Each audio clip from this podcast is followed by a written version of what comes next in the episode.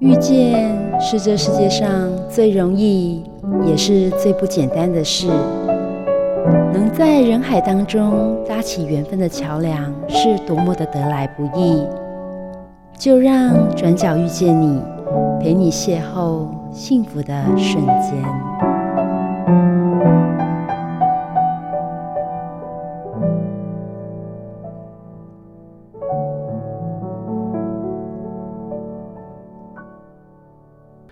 好了，各位汉声电台的听众朋友，我是主持人 Simon。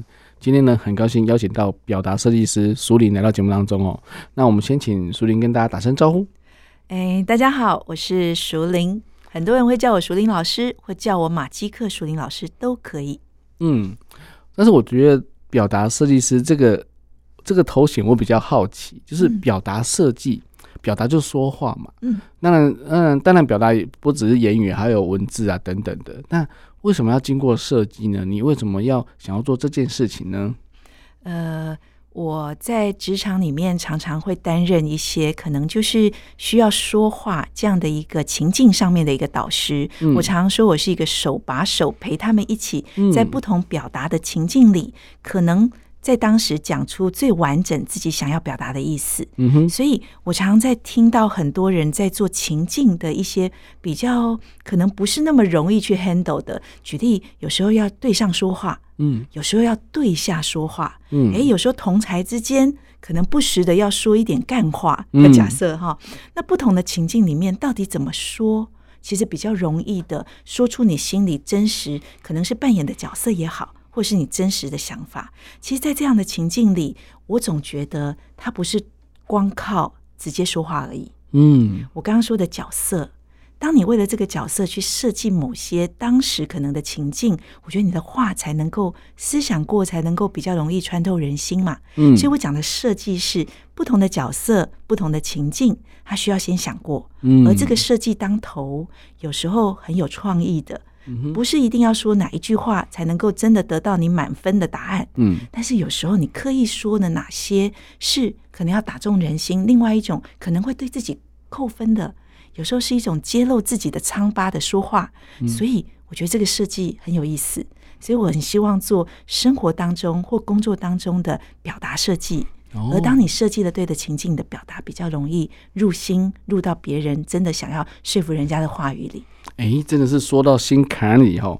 那我想问一下，就是说你的求学的背景，还有你之前就是你的经历，哎，到底是什么？可以跟大家说明一下吗？好啊，嗯、跟大家讲一下，其实我是理工背景的。嗯哼嗯，很多人在上我的课的时候都会猜错。好像我想理工背景的我，其实呃，说真的，呃，职涯。的选择就跟理工背景的我的当时的选项是一样的，因为理工背景就是进工厂嘛，对，好，所以我想我在理工背景我是公管的，工业工程与管理，一毕业之后我就为自己找到一份电子厂的工作，嗯，而电子厂其实我觉得如果要让我现在可能有一些些养分的，其实是我自己很。我觉得很不知量力的去接了一份三十份的程序书。哦，哦，Simon，你知道我们电子厂在大概一九九八接近两千年那个时候，嗯，好，或者是更早一点，可能二零零八，哎，应该是二零零八，对不起，我的时序出了问题。在二零零八金融海啸那个前后的时候，嗯，其实我们有呃 ISO，那时候刚在。很大量的要铺印到各个电子厂、嗯、系统厂、组装厂，而那时候我进到的是一个 DRAM module，你知道什么叫 DRAM module 吗？哦、很多人可能听不懂。记忆体的模组。对，呃，它就是专门在帮电脑充速度的嘛，哈、嗯。那个记忆体模组那个工厂，嗯、那个工厂，我是一个包装员。哦，我的我是一个包装员，而那时候刚好有 ISO 要导入，我居然举起我的手，跟我的主管说。我想要去做这个案子。等一下是九千吗？九千九千，就 ISO 九千嘛，对不对？刚开始 ISO 品质嘛，对不对？品质管控，哎，还好我有，我那时候也有预估哈。还好我们有一点同样年代的这种 小小的经历，在那九千的那个年代，嗯，呃，电子厂其实第一次碰，根本没有人知道什么叫做缩写做合一啊。没错，嗯。好，那那时候大家都是把所有的 know how 放在自己的心里，放在自己的脑里。对。那今天如果要去叫大家写下来，哇！这件事情就是要把大家的生存能力拿走的感觉，你会发现，对。对，所以我那时候呃，三十份程序书是跟三十位主管，我是一个小小的包装员。嗯，而我觉得，如果要让我养成现在的这个能量来说，第一个大量的沟通，嗯，而且对上沟通，而且是完全不知天高地厚的沟通。对，所以这件事情是我当时我觉得很大的突破。嗯，那也因为这个很重要的里程碑。呃，它让我很快的，因为三十份程序书都是出在我写、嗯、我手写出来的，嗯，所以我对所有的流程就感觉是用最快速的角度，快速的被急救章，嗯，而且是所有部门都了解的那样子的一个大量的，呃，我觉得流程的了解之后，他就让我开始走入流程这一条路。嗯哼，所以后来我比较大的品牌，应该是说到比较是。大家耳熟能详的可能是光宝啊，嗯，或者是这些比较大的品牌商，我都是做一些比较是流程跟资料库，嗯哼，然后跟所有串联之间的事情。哦，就是 workflow 工工作管理，没错。然后一些哦，那个真的很重要，因为其实程序书在整个标准来看的话，它是一个一个。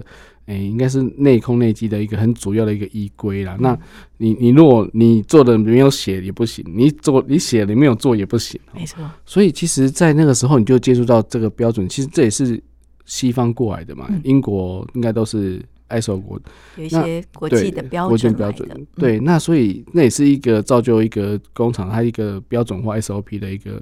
源头，嗯，所以这个养成的部分，让你觉得说，哇，这个一定是一板一眼的啊，对不对？而且很符合你理工理工科的一个背景，嗯，那跟现在的表达设计，这个这么柔性的，这么的，嗯，温馨贴心，然后甚至要有一点点美美嘎嘎的那种感觉，是完全不一样的。你怎么会去转换这样子的一个跑道呢？呃，其实说真的，这个角色也是我在误打误撞。嗯哼，好。如果以时间走到这里来看过去，当时的我其实不知道我未来要往这个方向去的。嗯，那也刚好，我觉得呃，可能要从我的原生家庭，我原生家庭就是一个比较跨世代。呃，我我哥哥是我妈妈十六岁生的，然后我是我妈妈三十六岁生的，而我是在一个七个兄弟姐妹的家庭。等一下，你排行多少？我排行最小。哦。所以大哥离你超级远呢。是，呃，我们如果来看人数这件事哈，嗯、在一个团队里面的学习，我从小就开始。嗯哼。所以跟人之间的沟通，我从小就开始。但是你都是向上沟通。对，我一直都是向上。对。然而，因为在家里，他养成我一个小妖女，其实就会有可以任性，嗯、可以天马行空。是。所以我在家里其实都是蛮冲撞的。嗯哼。那个冲撞就是从我常说，就是他们如果。家庭在开会哦，在讲话，我只要讲一句国语，全部的人就会闭上嘴巴，因为他们可能想说：“我怎么了？我到底想讲什么？”嗯哼，可能他不懂我，我也不懂他们。嗯哼，但其实。我那个时候其实是蛮叛逆的啦，我就会觉得我跟你们都不一样，你们乱讲一通，你们到底在想什么？然后有时候我想要发挥意见的时候，因为啊青少年来的又强又猛，所以一句话出去之后全部都闭嘴。嗯哼，所以也因为在家庭里面的学习这个角色，然后我就一直觉得我好像可以跟别人不同。嗯，呃。我妈妈以前，因为我爸爸很早就离开，嗯，我爸爸在我高中时代，然后他是做矿工，矿工其实大鱼大肉，大鱼大肉之后就会有比较是心脏病、高血压的问题，嗯，所以他是高血压离开我们的。妈妈一个人撑起七个兄弟姐妹的生计，嗯，然后妈妈不识字，哦。哦，所以我从小有一个印象，就是我们家每年到那个过年前，嗯，因为我们住戏子，是一个多雨的。一个城市，雨都，雨都。然后在在过年之前，我妈妈会用她的一个拿手的料理，叫做有人会如果到基隆吃过一种有一种蛋，嗯，蛋是包在肠里面，然后它在火锅里面哦，如果呃水滚了之后，它会开出蛋花的一个小小的一个手做的一个食物，嗯哼。我妈妈因为不识字，嗯，她没有办法去跟人家做什么生意，嗯、所以她就做这个蛋肠，嗯、哦，那个学名应该叫蛋肠哈。嗯、然后呃，这个蛋肠呢，在我们过年前，我妈妈前三天，因为那是市场最好的时候，嗯，对。然后她就会做几件事哦，她会买肠子，嗯，还有蛋，嗯、然后当然她要被煮熟，对。好，我们家就是晚上的时候就会出现口。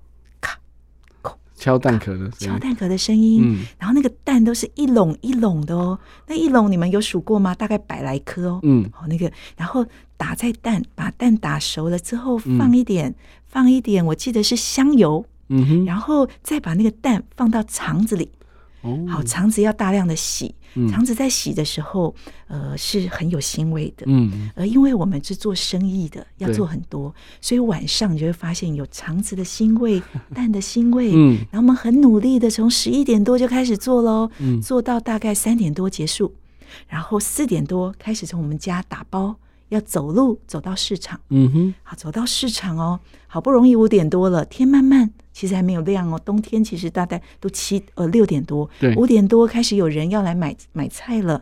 那个时候买的过程，我妈妈最开心了，因为我们可以赚钱。嗯、对，其实我妈妈真的为了我们这个家，嗯，然后她就是慢慢的十块钱、五十块钱，嗯，然后我记得那个时候对我最有印象的是人来了。但我们没有，呃，台语叫做 “gayawi”，嗯，就是中间，我们都在中间，我们没有夹缝中求生存，对，我们就在那里。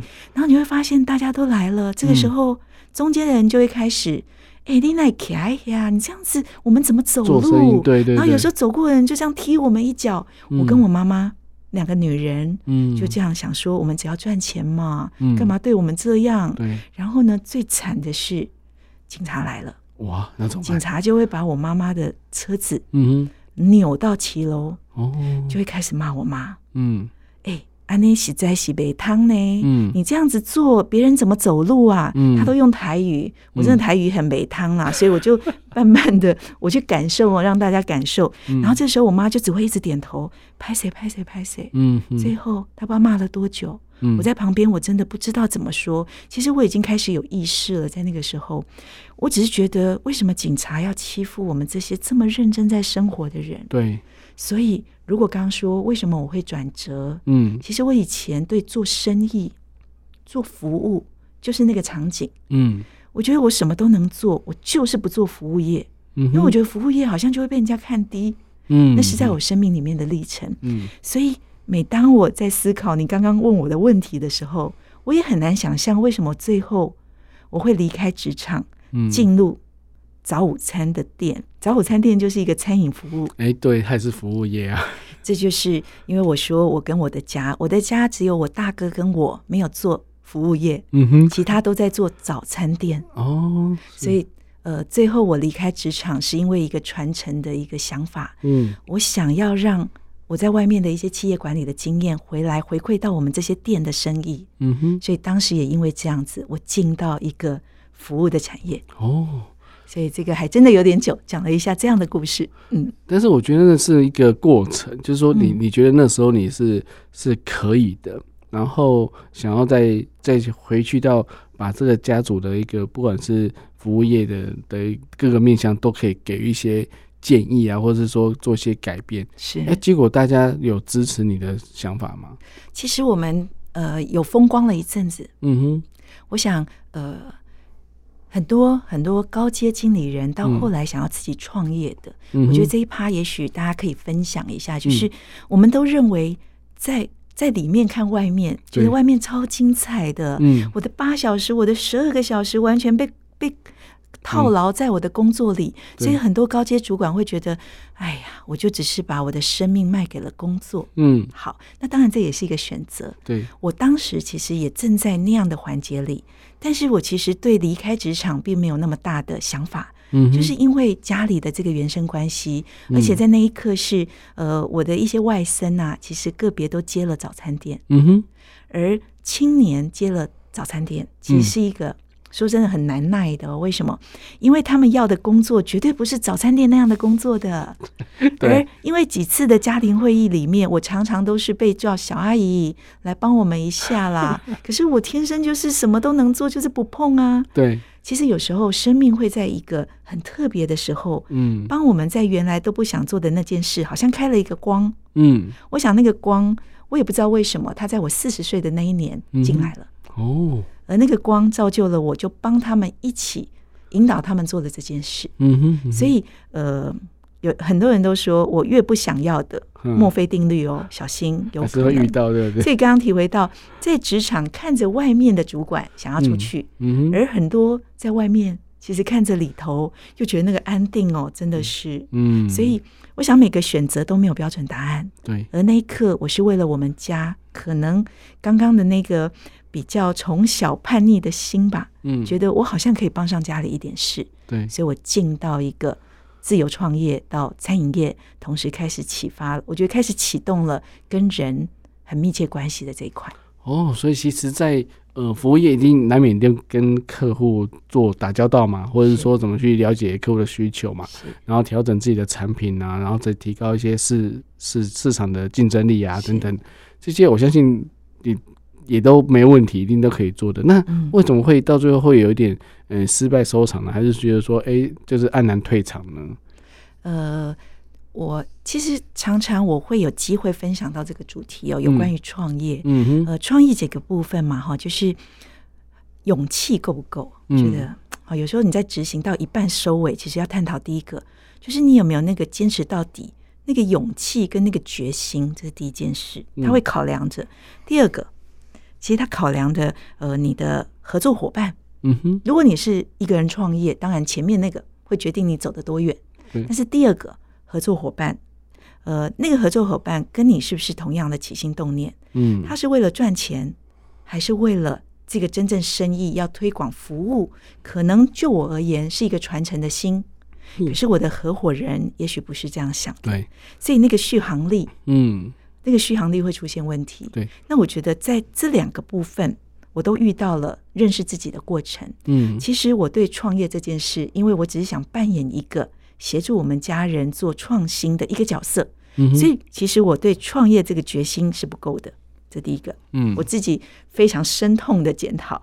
第二个，呃，我的合伙伙伴，其实他跟我。可能是被我的梦想说服了，哦，但这不是他的梦想，嗯，所以当我们呃，我们是很早期开早午餐店的一群，嗯，所以如果你在创业的市场看，过去很多说创业，尤其早午餐、西餐厅这种，超过一年就是异类了，对，你可能超过一年就是一个很好的停损点，嗯，呃，有些人可能就离开了，那如果你可以超过一年，几乎就是往下走了，嗯哼，所以我想我在那个波浪上。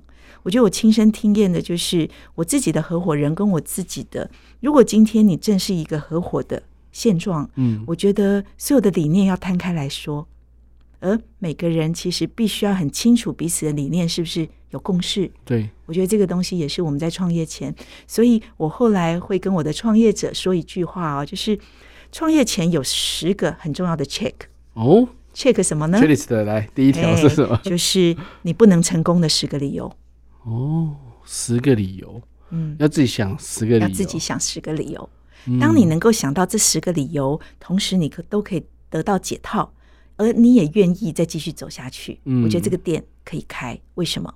其实他要挑战的是那个热忱，刚刚的第一个决心。对，因为你发现瓶颈，你有方案，这也是一个我们理工背景一定要找到 solution 嘛。对，那同时也是在我热情过了头之后，事后诸葛的一个。很重要的 check，嗯，我觉得当你有这十个呃可以看清自己的机会，因为在失败里面，你有机会盘点到很多你从来没有打开来看的东西，嗯，对。可是其实会听我讲这些去做的人，说真的也不容易。为什么？因为创业当头，热情昏了头。你就很想要赶快行动，嗯，所以我常常会在这个角色上协助人家，很多时候是踩刹车的，嗯，慢慢来比较快啦，先想清楚嘛，对不对？没错，没错。嗯，所以谈到呃，在创业的这个，我觉得说真的，失败，我常说，在挫折里面有满满的获得，嗯，工作是，创业是，人生也是，嗯，人生很多。不如意，其实他都要带我们看到一个新的机会。嗯哼，所以刚刚来录影录音的这个现场，嗯，然后我也听到，就是我的讯息有来到，呃，二二月份上过我的就业中心的一位学员，嗯哼，他在六月份的时候很开心的找我咨询，也找到一份工作，嗯，而他在大概上了工作之后没有三个月，他又被支遣了，而他又找到工作。而刚刚今天可能如果录影录音的这个时候是十二月接近下旬，嗯哼，他又被支遣了。哦，好，我要讲这个故事，只是告诉我们，就是说，生命很多起伏，嗯，机会跟命运，其实它在交扯着。嗯哼，而我们在看待这个失业这件事，我认为是一个机会的开始。嗯哼，而我也用我的生命去见证马基克的失败，早午餐店的失败。嗯，它让我理解了我对人的天赋。嗯嗯，哎，我在人的感动里面，我好像会找回自己更真诚的一些存在的意义。对，这是一个。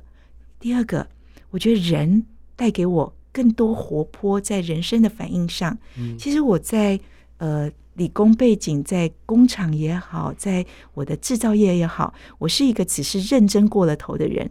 可是我并没有好好的看到自己生活的那一块。嗯哼，所以那个失败也让我重新找回一个，我觉得如果过去我有一个钢铁妈妈的称号，嗯，现在很多人会说我有温柔的力量。我觉得这两件事情就像机会跟命运一样，它也是随时的在交货着。嗯，所以。在每一个时节，我们都有机会，在机会跟命运，在挫折跟失败的过程当中，找回你心里可能最真实想要做的那一块。嗯嗯，所以所以我觉得说，其实，在那个过程当中，我相信你思考了很多。那不管是你个人经验也好，或者是你看了别人经验，那其实在，在嗯，在这个转职的过程当中，其实一定要先盘点自己的。的资源有多少，或是你你到底有拥有什么，或是你缺乏什么？嗯、这段时间你大概沉寂了多久呢？哦，我如果要真的这样讲，嗯，我从二零一八年，应该二一六年，嗯哼，正式离开职场，嗯，那我到一八年结束了我的创业，中间有两年的时间，嗯哼，那我在一八年之后，我开始发现，我好像对说话跟人交流，嗯，嗯哼。有一点点觉得自己好像可以比别人多说一点，嗯哼，但是我是不确定的，对，所以我就开始，呃，因为我们在品质圈里面，我们会知道要让别人知道我们哪一块有能力，是需要透过我们叫做 license，对，我比较有 license 的概念，嗯，对，所以我如果要当一个说话有影响力的人，是一个讲师，嗯，我必须要有讲师的签证，对，所以我就去找了呃几家管顾公司。嗯哼，然后我认为我的讲师是需要被训练的，嗯，我才能够让自己在讲师的部分是可以符合那个资格跟身份的。对，所以我在二零一八年，其实下半年进到二二零一九，我就进到管顾业。我在管顾业学习，我从行政，嗯，我一个高级主管的可能已经结束了，但我觉得那不是身份的问题，对，因为我到新的领域，嗯，所以我从行政开始做做，我做业务。嗯，我做课程的开发。哦，嗯、呃，我也协助课程去销售，嗯，我也当助教，嗯，我开始去熟悉，原来当一个讲师啊，就像一个主持人，Simon，你在这里，嗯，其实我们看到很多不同人事实地物的变化，设备的变化，一个讲师成为讲台那个感觉很发亮的人，其实有好多周围的人在支持着的，没错，所以我进去学习，我学了三年，哦，在管顾。熬三年也不容易耶。但是，呃，不瞒 Simon 说，我在管顾里面其实也遇到很多心理的低潮。为什么？其实我是来当讲师的，对。可是当我在当业务的时候，嗯哼，我捧着大家往上的时候，我拿着麦克风跑到教室的各个角落去递麦克风、递茶水的时候，嗯，其实我心里有很多时间会去思考我的时间的利用价值，嗯，而。什么让我坚持住那个角色？其实这也是我学习耶。嗯，其实我好多次，我回到家里的时候，我开始在做行政表格的时候，我心里其实我在流眼泪耶。我在干嘛？我现在我在干嘛？我在干嘛？对。而我我永远记得有一个画面。嗯，当时我是一个助教，嗯，我协同一位讲师去到南投某一个公部门，嗯，一个很像有宿舍、有教室的地方，我忘了是哪里了。嗯，南投好山好水，我记得中午，因为他们安排讲师去休息室了，嗯，而你是一个助教，所以没有休息室，没有休息室，嗯，随便你去哪里都可以。啊，于是我就在走动的过程当中，我看到一片窗户，嗯，那片窗户看出去。是蓝天，而且白云非常剔透，同时有山，因为南投在山里面，嗯、对山中间嘛，我就看到那个山光的美丽，那个天空的那个蓝白分明，好漂亮哦。嗯，而我站在这里，我当时突然有一个框里面的那个漂亮的风景，跟框外面的我其实是一样的啊。嗯，我今天再把讲师放到那个美丽的框里面的时候，大家看到那个框里面有我，嗯，我让所有人看到那个框，就像站在面前的我，我欣赏欣赏到那个风景，我心里沉淀下来，我得到我想要的，嗯，其实是一样的，嗯，所以我在那片风景里面，我开始觉得我是扛轿子的那个人也好，或是我是维护轿子的那个人也好，甚至我是轿里面的那个人也好，我都是在做一件我看到结果的事。所以在那个沉潜的过程当中，其实你说怎么可能？你怎么会在那个时候看到那个？可是你还是一个行政，你还是一个业务。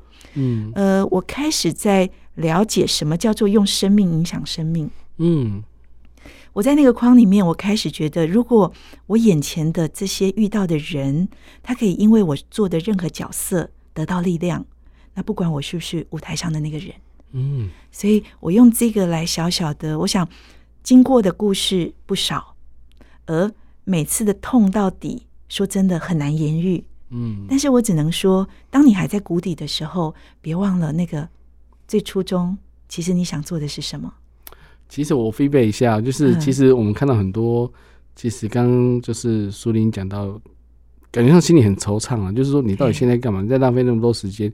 你明明想要当讲师，想要当当一个想要学学会如何表达，学会口才，然后如何去讲对一百个人演讲或怎么样的，然后有很多的影响力。就让我们想到一个，有人想去少林寺学武功，然后作者家去扫地，扫了十年，为什么还在扫地？那。但是到到到底他是要学扫地吗？不是吧？他是想要学武功，学少年的武功。嗯、结果他为什么会领悟呢？因为他因为每天扫地，每天扫地，叶子一直掉，还是每天扫地。但是他终于知道为什么要扫地，他要让整个环境很干净，让来的人都有心静的感觉。嗯，那干净跟心静，然后都静心等等的，他对于这件工作有意义了之后，他才知道说，哦，原来我。不管在哪一个位置，我所做的对我来讲都是一个学习跟磨练。嗯，不管是不是真的学武功或者怎么样，但是重点是转换那个心境的问题。没错。所以我觉得说，其实苏林在那个当下，虽然中午很累，可能才刚吃完便当，然后也没地方休息，没干嘛。嗯。但是你你你懂得去转换心情，懂得去去停下脚步去观察，去。去把自己融入在当中，嗯，让探索这个这件事情真的意义是什么？是。那当然，讲师没有你不行啊，然后大家没有你也不行啊，因为你很重要。你你就是虽然说做的事情是一个 paperwork 或是一个简单的东西，是但是但是就就是因为有这这个角色在，所以让整个事情是很顺遂。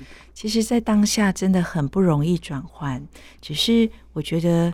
生命其实让我去碰触这么多年所谓的比较，嗯、我觉得比较管理型的工作，其实也是我觉得在磨我对这件事情的坚定。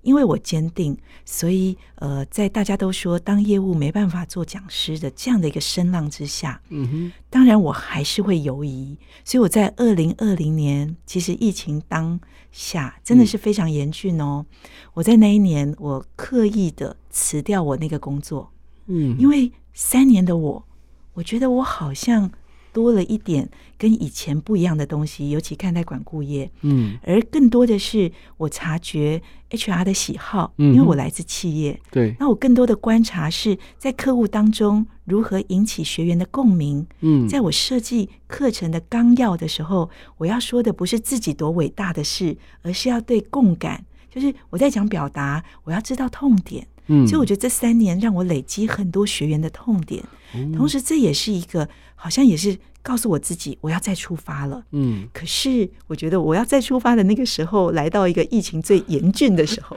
对，所以这是我最 final 的 check 了。我觉得，嗯、呃，低谷的最后不会太久。嗯，所以在我那个低谷，我就让我自己呃。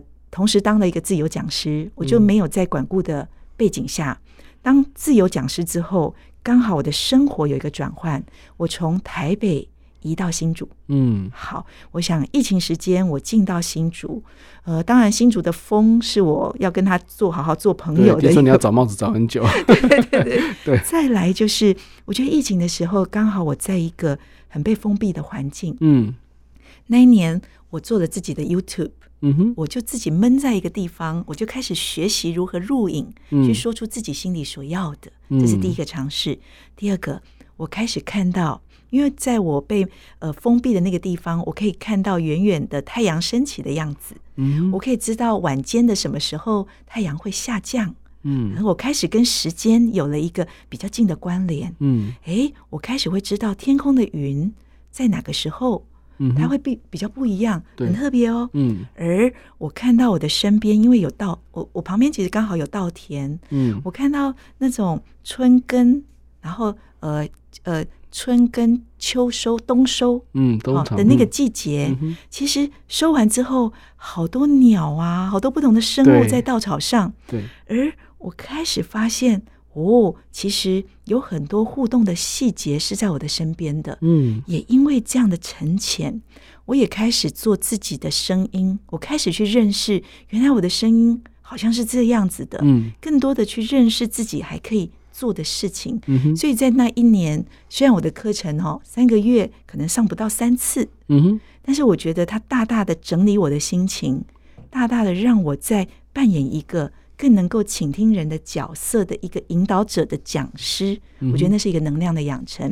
而当然说的都很开心哦，嗯，经济怎么办？对，好，我有一个神队友，嗯哼，我的老公第一个时候。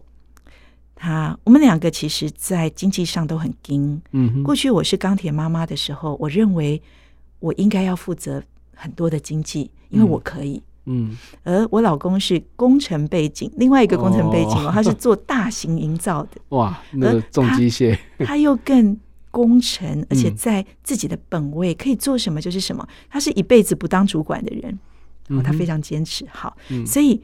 在那样子的理工背景下，我们第一次坦诚的，我告诉他：“那我经济交给你了。”嗯哼，因为我开始面对自己的心情的时候，一个女人是需要被支持的。嗯，过去我不是不需要被支持，而是太多我们工作上的角色淹没我们感性的那一段。嗯，而在那个时候，当我张开手跟我老公说我需要你的时候，嗯哼，其实。本来他就想要帮我们了，嗯，只是有时候真的不知道怎么说的。对，好，在那个时候，我们决定把我们的房子做个处理，我们的经济压到最底，嗯哼，我们卖掉房子，嗯，我们重新让自己有一个最经济拮据的开始，嗯，所以我很开心有机会，我面对自己的生活，同时也把自己的脆弱，嗯，告诉了我的另外一半，嗯，我们就开始有一个新的选择，所以我现在做呃讲师的路上。每当我遇到一些挫折，好，我只会回家跟他说，可能哪个学员我觉得我应该表现的不是很好，他是第一个支持我的。嗯哼。而如果我今天太开心了，我跟他说，哇，我今天有三百个人，每个人让眼睛水汪汪的看着我，我觉得我在台上超骄傲的。嗯，他会冷冷的看着我。你的初衷是什么？别忘了，嗯，只要有一个人在我的话语里产生力量，嗯，我们做那件事情价值在那里，对，不是有多少人，嗯，所以我觉得很想要呼应刚刚 Simon 说的，的确转成这个自由讲师，现在这个角色，嗯，我还在路上，嗯，一个素人讲师还在努力的坚持自己的信念上，但我们需要有支持，对，而我再一次的看回自己的生活。我很开心的是有我自己的样子。嗯，我觉得真的很棒了。其实听众朋友可能看不到淑颖的表情哦，但是他真的是很开心的，就是在在讲到说他这一段过程，虽然说可能会有一些呃不如意的地方或者不顺的地方，但是这些都是养分哦。回头看起来都是养分。那其实人的一生中就是这样子，你就是也有点起起伏伏，你才会精彩嘛。不然的话就。就一样的颜色，就到底那好像也没什么好玩的。但是不是人生不是拿来玩的，而是说你要怎么样去让你的你怎么去调试你的的的一个生活的的情绪起起伏伏。有时候嗯，不是被它影响，而是你要去掌握它，然后你要去了解它，因为了解了解自己。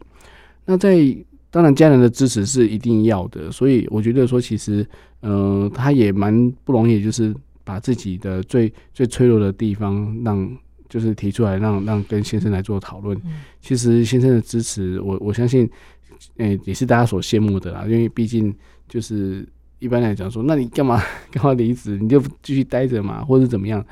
嗯，maybe 有时候可能每个人的原生家庭的观念都不一样，那他必须要把他把他原生那那那那一份他所记得的那个价值观先放旁边，然后耐心听你讲完，然后还要认同你。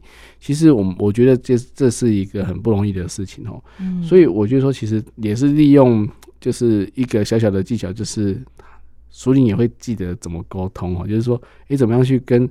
跟家人沟通，怎么跟自己另外沟通？因为其实，哎，沟通方式不一样，可能结果就不一样。嗯，好，那那或许在自由讲师的这一段时间，我觉得，哎，应该有很多学员给你一个 feedback，或者是说，嗯，我们当然希望就是只要有一个人可以。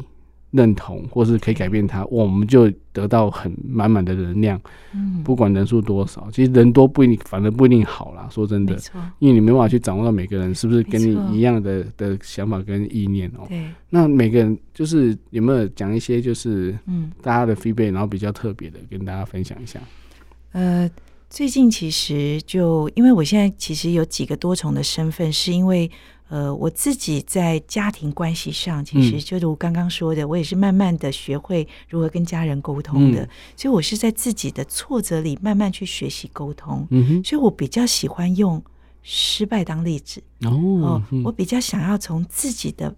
本身的角色出发，嗯，所以我现在第一个角色当然是我是一个人家的妈妈，我是一个女人，嗯，所以我比较常会做家庭的讲座，嗯哼，是在谈如何对最亲近的人，嗯，你也可以试图的放下你可能可能很快速的那一段，我们是用。时间去营造跟他之间的关系，这一个；嗯、另外一个是因为我自己在职场有创业有失败，对，那我也可能有高阶的这些经营管理的经验，嗯，所以我比较会在职场职业中这种互动的过程当中，给到正在创业者就正在就职者，遇到低谷或挫折的时候的一些，所以呃，他们常常会跟我说的，就像我刚刚分享的，我创业明明都是满怀。一些想法的，可是为什么我老是用尽了全力，嗯，但是却得不到我想要的结果？嗯哼，所以呃，我会用刚刚的自己的失败经历告诉他，也许一刚开始，嗯、我的那个好好的确认我自己的风险的那一段，其实是真的会忽略的。对，而几个这样的例子，被我一旦有这样的引导机会。他们都会刹车，恍然大悟，恍然大悟。但是他也会找到哦，也许对他的投入，原来看到我之前是百分百，嗯，但他选择用三十趴先开始自己做自己可以的事，嗯哼，这很棒的。因为如果我可以重新选择，我也会这样做。嗯，好，所以这是在创业上。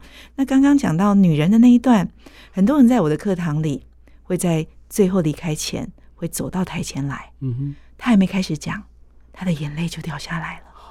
因为我们的生命故事彼此是有共鸣的，嗯，而我每次看到这样子的学员来到我面前，他在落泪的时候，我看到了我自己，嗯，所以也因为我看到了我自己，我心里会酸的时候，我拍拍他的时候，我会告诉他一切都有机会的，嗯，呃，有几个比较明显的例子，很多妈妈走到我台前来，会跟我说，我那孩子十七八岁，嗯，待在家。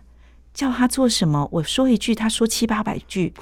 然后我叫他去上班，他就赖在家里。我说什么他都听不懂。甚至早上我要出来的时候，有一个很深刻的例子哦。那个妈妈说着，边流眼泪，她说：“我那个儿子叫我出去被车撞死。”嗯，言语是有力量的。我在他的身上，我看到了。其实我们有时候在不知措辞的言语上，我当然知道每个青春期有他。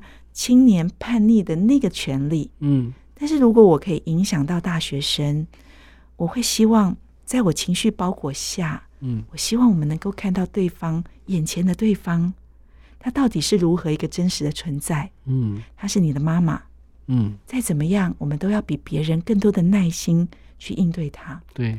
而我看到这样的妈妈，她真的好几次的错错，她真的有时候讲不出话来。嗯，我觉得这是在家庭婚姻上，我常说一个好人，嗯，不见得会有好命运。嗯，两个好人，不见得会有好婚姻。嗯哼，很多时候就在你言语的沟通开始。嗯，那我也在很多婆婆妈妈的现场，你知道，在一个台中的一场比较是公部门，我还记得是一个跟财务相关的一个高阶部门的一个讲座会议上，嗯。嗯、我讲了一个跨世代的课程，到中间有一个停顿，嗯、那个男生哦。是男生来到我台前，当然他没有挂着两行眼泪了哦，但他就话有所指的问我说：“如果婆媳之间出现问题怎么办？”嗯，他真的觉得他太太是对的，嗯，那他也觉得他的婆婆引导他一生，是他生命当中很重要过程当中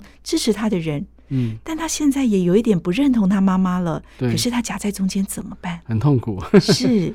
嗯，所以我只能告诉他说：“我知道你的用心。嗯，当你为难的时候，代表你爱着他们。嗯，而当你为难的时候，这两个女人多爱你啊！对，你的为为难越多，你的爱就越多。是，而当然，爱不能让她这么难过。对，所以这个时候我就说：你的老婆，你先要好好的哄着她。为什么？嗯，因为老婆不管怎么样，她是现阶段跟未来阶段。”你很重要的神队友，对，而你要知道他什么时候开心，嗯，当他遇到难过的时候，跟婆婆过不去的时候，当第一个时间要先把他的心哄起来，嗯，而当你哄起来的时候，你才有机会请他再去爱你的妈妈，嗯哼，这时候因为你爱了他了，你跟他说，嗯，可是我心里很难过的是我妈妈她不开心，所以我心里也会着急耶，嗯，那我们能不能你帮我啦？我们做一个什么样的事情？嗯，先让妈妈开心了，那你的部分我会补偿你的。嗯哼。而当有关系同时存在的时候，当然先生很辛苦啦，嗯，他两边都要做。但是我常说，有愉快心情，问题就能解决了。对，所以把老婆的愉快心情搞定，嗯，接下来老婆会去搞定，可能婆婆之间也许有一个平和的相处。嗯，但整个未来。这两个爱你的人，因为你沟通得当，他们才能够用对的方式彼此一起相处。对，对，所以我觉得这个是刚刚要回应 Simon 的是，在亲子上面，在工作职场上面，而还有一些主管，嗯，有些主管他没办法跟下属相处。嗯哼，我教你这样子做是为你好，哎，我说你一句，你在背后说我那么多妈妈。嗯，哇，还还跟着其他的一起来孤立我，我不说他了，将来他活该倒霉是他啦。你知道有些主管来到我面前会跟我抱怨，嗯，我其实为着现在的新时代，这些人真的不知天高地厚啊，嗯，而我能怎么说？我会希望做一件事，当你没有那个意的时候，别人都听成那样了，你的你的好意其实并没有被对方收到，哎，对。如果换句话说，可以怎么说？有时候不是我帮他找答案哦，是因着你跟他之间的信任，嗯，他知道。换句话说，好，好啊，不然哦，下一次我不再当面说了啦，我就写一个信给他，让他知道怎么做。嗯，我说好，很棒。当你不用言语，有时候言语是带有声音的表情，嗯，是有这种情绪的对抗的。对，而当你把那些抽掉，文字。他思考过，嗯，他会更慢的、更容易的进到对方可能可以接受的频道里。对，所以这是我想跟 Simon 说，当主管好为难哦。嗯，然而话可以好好说。当夫妻婆媳之间也很为难哦，可是话也可以助我们一臂之力。嗯，而当创业的时候，而当工作遇瓶颈的时候，我觉得。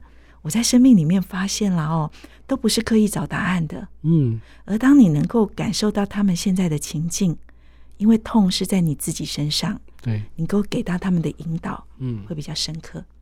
我觉得真的很棒哎，就是说，其实刚刚淑铃已经演示了一段，就是如何去表达，如何去把你周遭，不管是在公司同事之间，或是部属主管之间，或者在家里家人之间。嗯，夫妻之间或是婆媳之间哦，嗯，如何去用就是柔性的沟通来做好一个非常圆融的一个做法？我觉得，嗯，真的真的不愧是那个表达设计师，就是说让人家觉得，哎，声音也充满了温度，也充满了很多就是情感的问题。那那我我觉得，其实，在面对问题的时候，其实不要不要一开始就是先抗拒或者是先逃避，嗯、因为其实，嗯、呃，逃避没办法解决问题。嗯，然后也也只能去面对。那抽丝剥茧，其实出发点是好的，就是其实婆媳之间两个女人都是爱你的，没错，对，爱你的才会觉得。你为什么为什么都听你的？为什么他他 都听你的？这样好，所以我觉得说，其实淑铃刚刚讲的也演示的非常好。那我想在最后再问一下淑铃，就是说，在你以往的这些经验啊，还有刚刚的一些例子当中，你是怎么就是透过觉察或是转念的功夫，然后让自己更提升呢？呃，觉察跟转念，我觉得觉察如果要讲这件事，它是真实感受，嗯。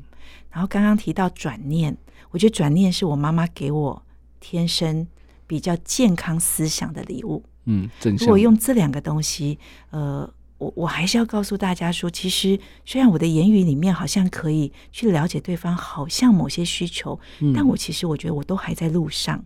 嗯，像我常常会呃去感受对方的过程当中，我回来还是会问自己：诶，我当时给的东西，我会不会太用力了？嗯，或者是我给的东西会不会太软了？其实对他来说，应该有更强壮的支持。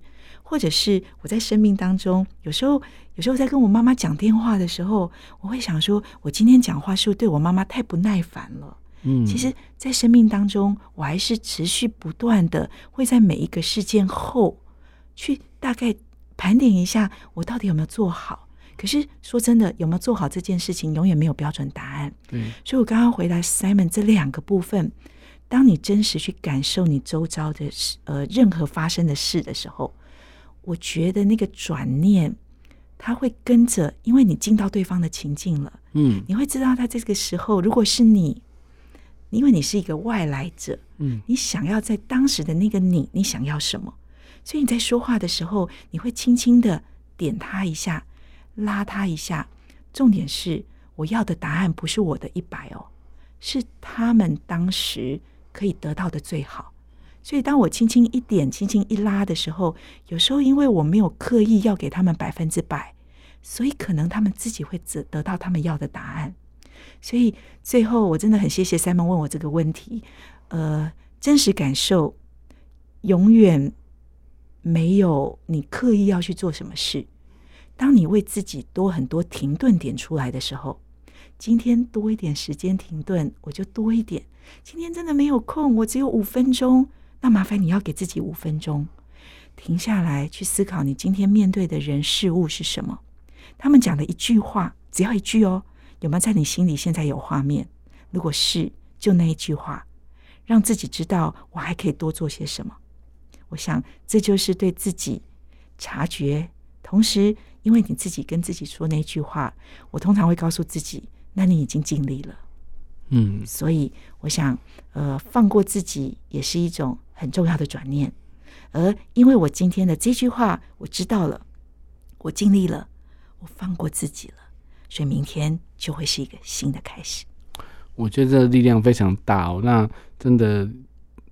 表达设计师真的不是盖的，那只是说，其实，在里面有很多的一些，不管是心理因素或是一些生理因素也好，不管是你的成长背景，或是你之后所工作或是生活的经历，我觉得可以把它重新盘点、重新梳理过，让你的心境，让你的呃，就是你更成熟。那我觉得可以让自己的生活之后走得更平顺哦。那。